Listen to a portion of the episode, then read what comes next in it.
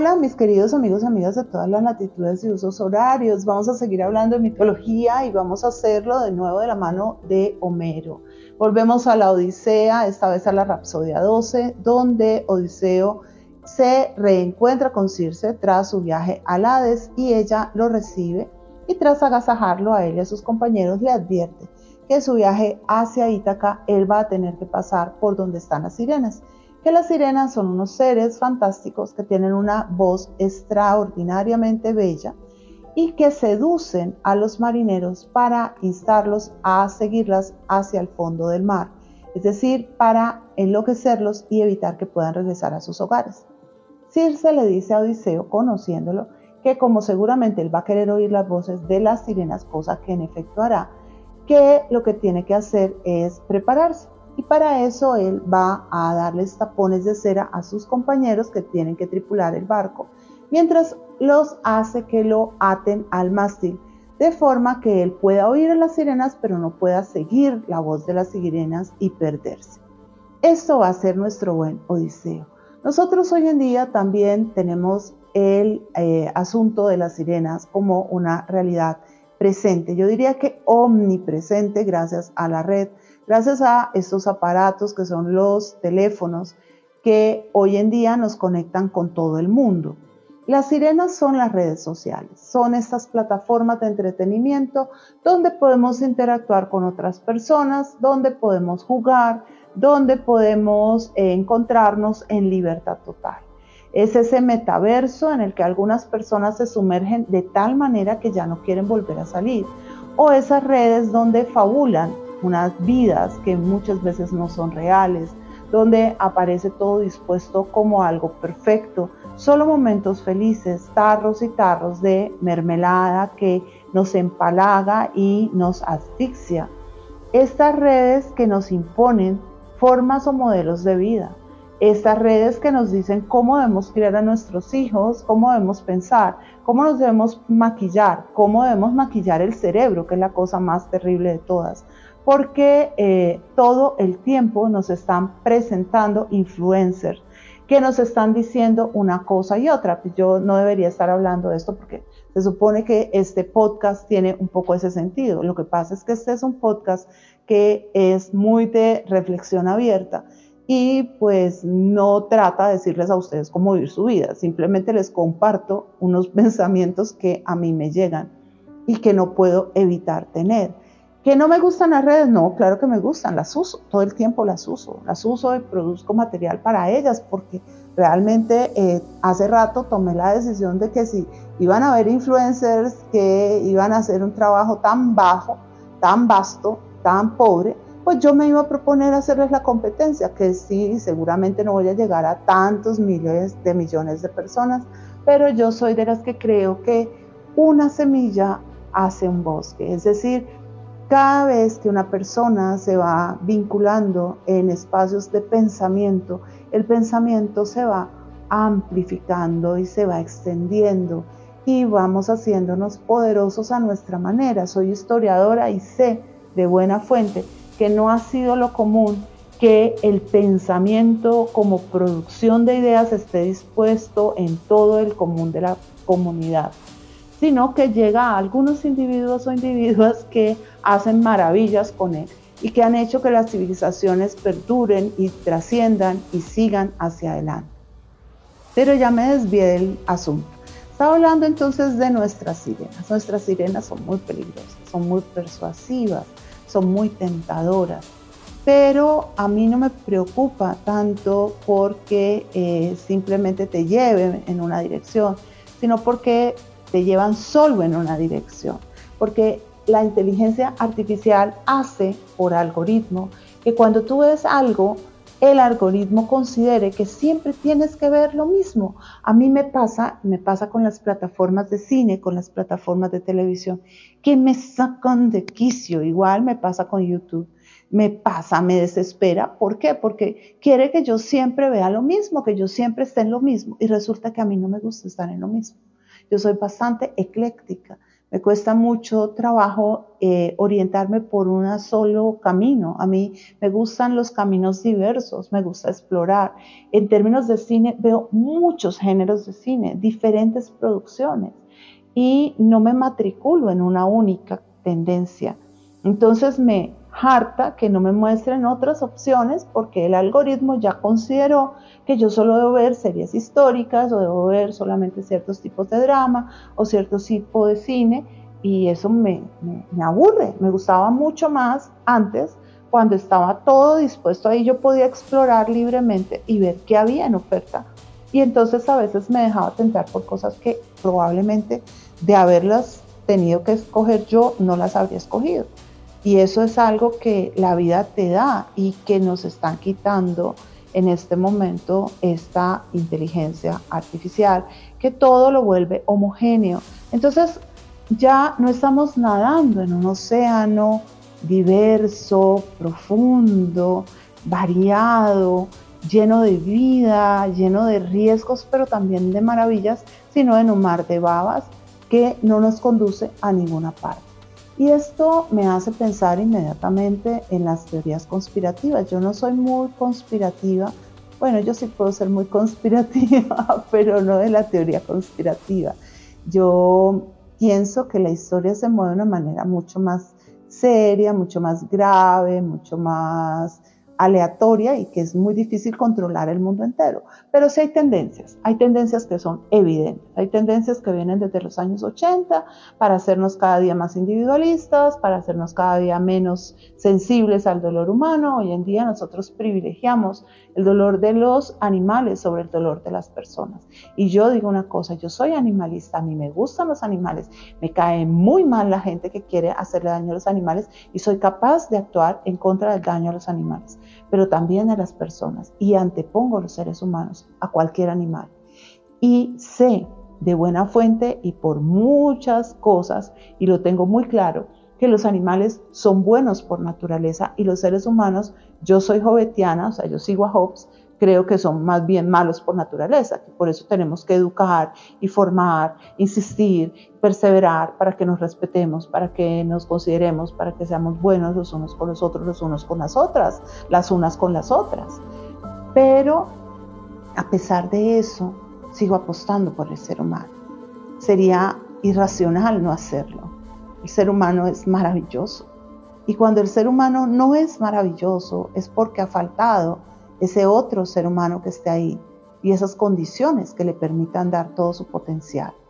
Y entonces pienso que cuando nosotros renunciamos a creer en los seres humanos y a privilegiar, bien sea las plantas, bien sean los animales, bien sea cualquier otra cosa, antes que a los seres humanos, nosotros estamos contribuyendo a nuestra destrucción.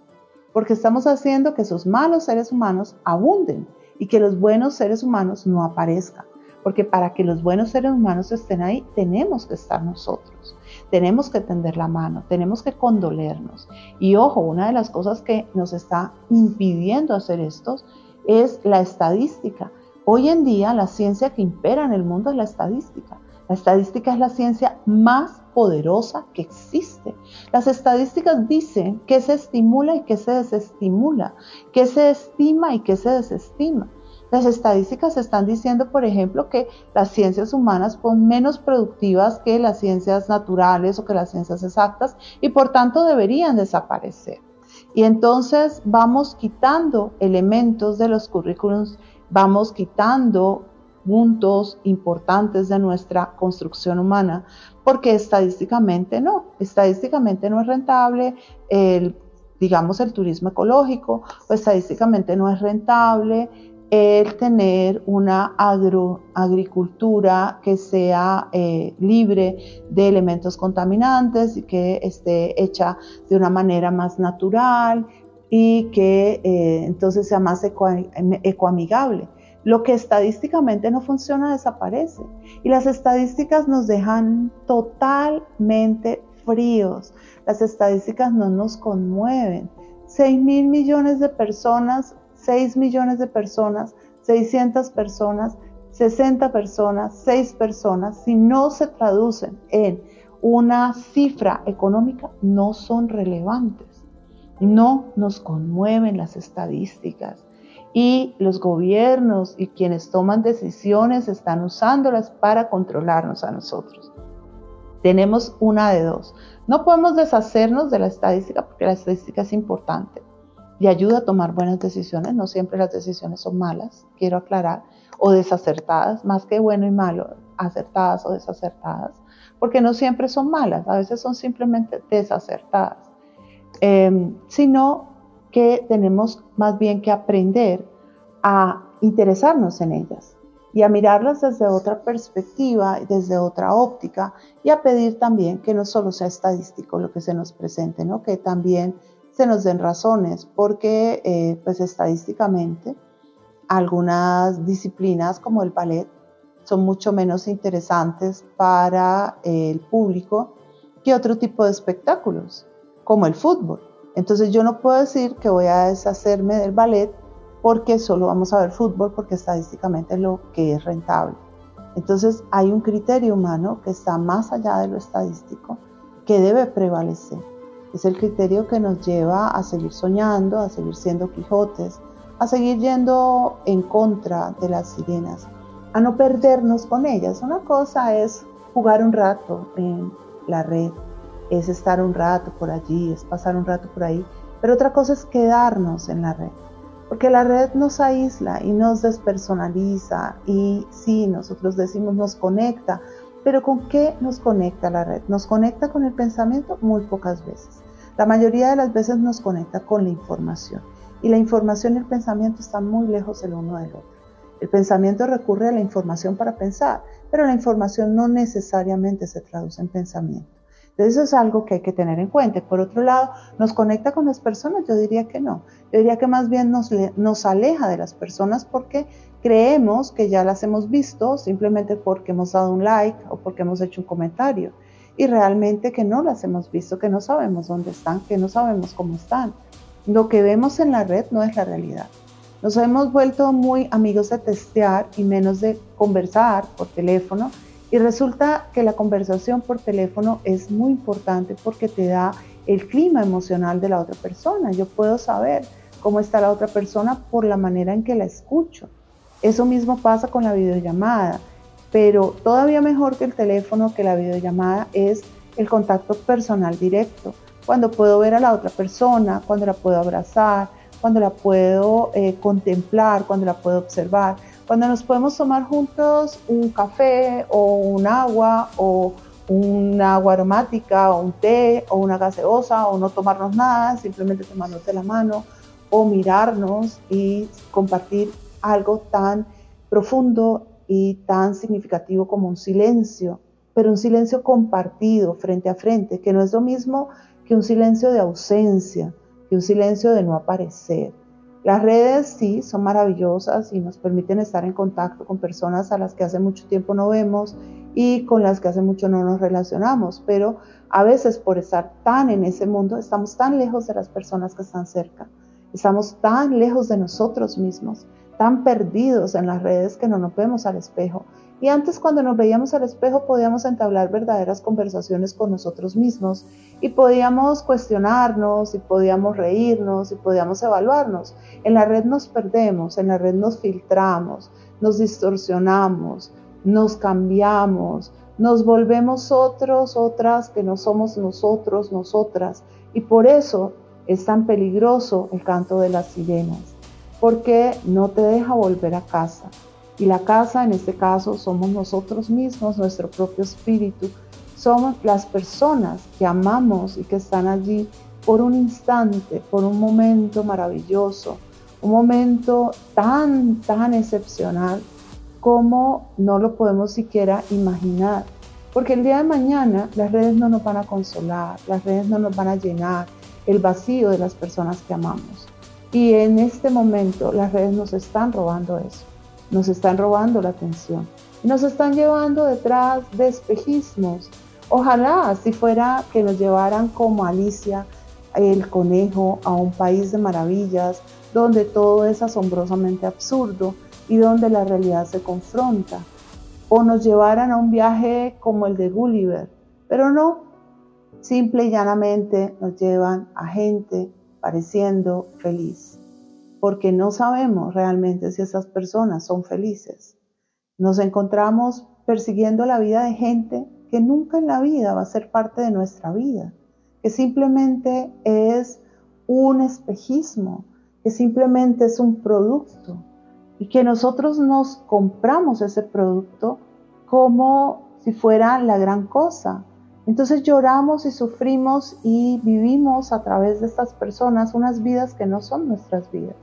Y sí, es maravilloso poder deslocarse y poder salir y poder tener otra existencia y poder fabularla, pero es terrible cuando eso no es algo que te deje algo a cambio. Porque es que cuando yo leo hago eso. Yo me vuelvo otra, yo me salgo de mi realidad. Pero esa lectura me va dejando una cantidad de elementos críticos que me sirven para vivir.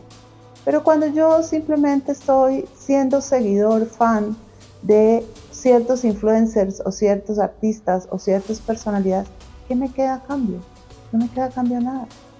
Es algo tan básico, tan carente de profundidad, que simplemente es una forma absurda de perder el tiempo, de perder capacidad intelectual. Y eso es lo que nos está pasando.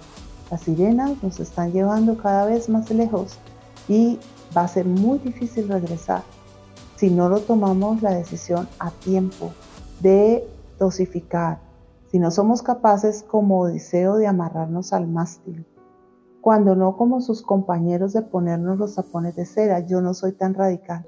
Yo creo que hace falta estar conectado con lo que está pasando en este momento, que siempre hay cosas interesantes, que siempre hay mecanismos valiosos. Pienso que hay es que saber dosificar. ¿Y ustedes, amigos, amigas mías, qué piensan? Bueno, por hoy les dejo.